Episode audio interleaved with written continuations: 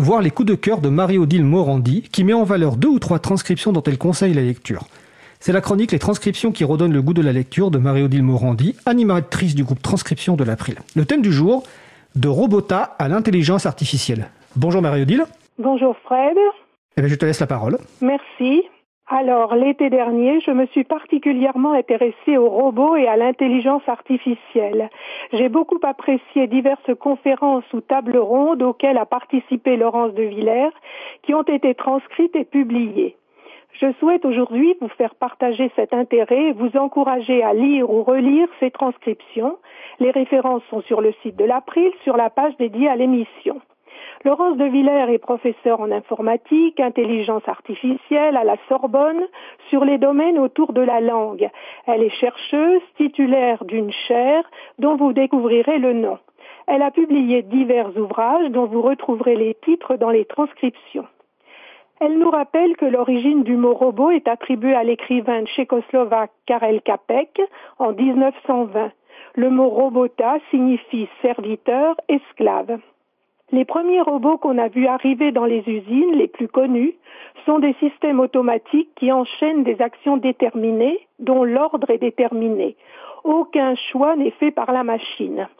Aujourd'hui, le robot est devenu un système qui va percevoir son environnement grâce à des senseurs, une caméra, un micro. Cette machine va ensuite raisonner sur ce qu'elle a perçu, prendre des décisions et actionner ses bras ou ses jambes. Je mets tout cela entre guillemets pour exécuter des actions dans notre vie réelle. Le vocabulaire utilisé, celui des films de science-fiction mais aussi celui des scientifiques, nous pousse, nous dit-elle, à anthropomorphiser, à prêter à ces machines des capacités humaines. Cependant, ce vocabulaire génère aussi de l'anxiété, de la peur.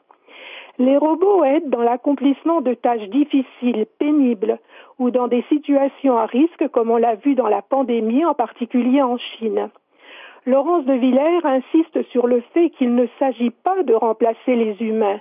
Il faut comprendre et agir sur la complémentarité de l'un avec l'autre en établissant des cadres, des protocoles. L'humain doit rester au centre et il est urgent dans la société qu'on fasse expérimenter ces objets pour qu'on oublie d'avoir peur à chaque fois que l'on parle de ce sujet. Comment ces machines qui nous semblent si douées fonctionnent-elles? D'où tiennent-elles leurs connaissances Que mettons dans ces robots? Eh bien, on y met de l'intelligence artificielle. Et pour Laurence de Villers, cette expression est un oxymore. Intelligence, c'est humain. Artificiel, c'est artifice, c'est la machine. Le domaine de recherche de Laurence de Villers est celui du langage. Elle étudie les chatbots, les agents conversationnels qui utilisent de nombreux modules d'intelligence artificielle pour faire de l'analyse du signal, de la reconnaissance de la parole, pour générer des réponses, faire des actions. Mais que sont vraiment capables de faire ces agents conversationnels? À l'heure actuelle, pas grand-chose, nous dit-elle. Ils ne sont pas très malins, ils ne comprennent rien à ce qu'on dit, ils ne comprennent rien à ce qu'ils répondent. Bref, ils n'ont aucune compréhension, donc ils ne conversent pas. Peuvent-ils reconnaître nos émotions? Non, absolument pas, et pour cause. Les émotions dans les robots n'existent pas. Dans ces machines, il n'y a pas de viscères, pas de vivant, donc ni désir, ni plaisir, ni douleur, aucun sentiment, aucune émotion. Comment pourrait-elle en avoir puisque les émotions sont liées à chaque individu, sa personnalité, sa culture, son enfance et bien d'autres choses encore? On voit là toute la complexité de la détection automatique des émotions avec juste des programmes, ces machines ne font qu'imiter ce qu'on leur a fourni. Elles ne savent pas détecter nos émotions qui sont internes, cachées. Elles ne savent en détecter que l'expression, ce que nous voulons bien laisser paraître ou que nous laissons apparaître malgré nous. Tout cela est bien complexe.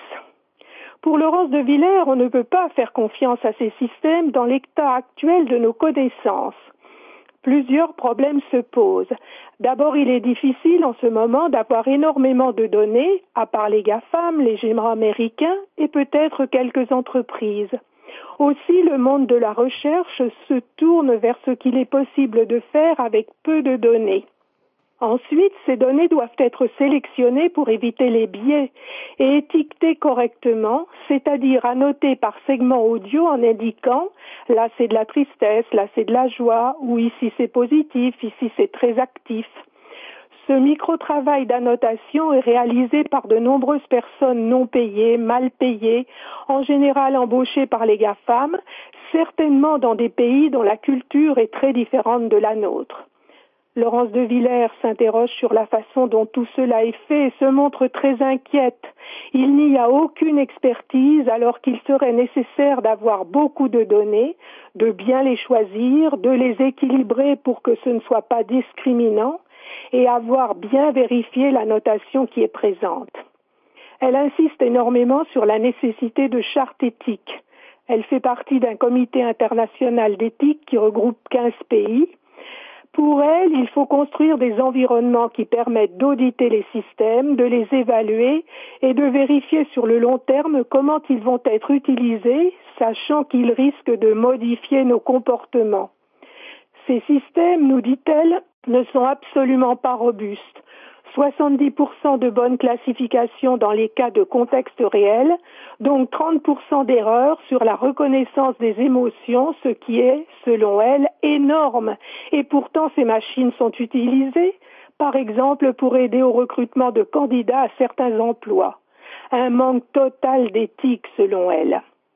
Elle nous exhorte à nous intéresser à la manipulation que peuvent exercer ces systèmes sur nous c'est un de ses domaines de recherche en posant la question.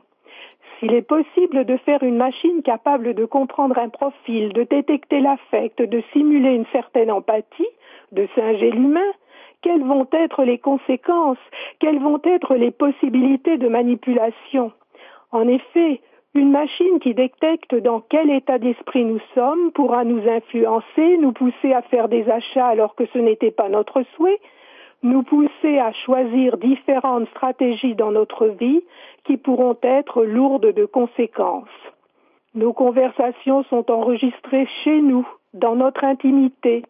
Les informations ainsi recueillies seront utilisées pour créer de nouveaux modèles qui seront vendus sous d'autres formes, peut-être dans d'autres objets.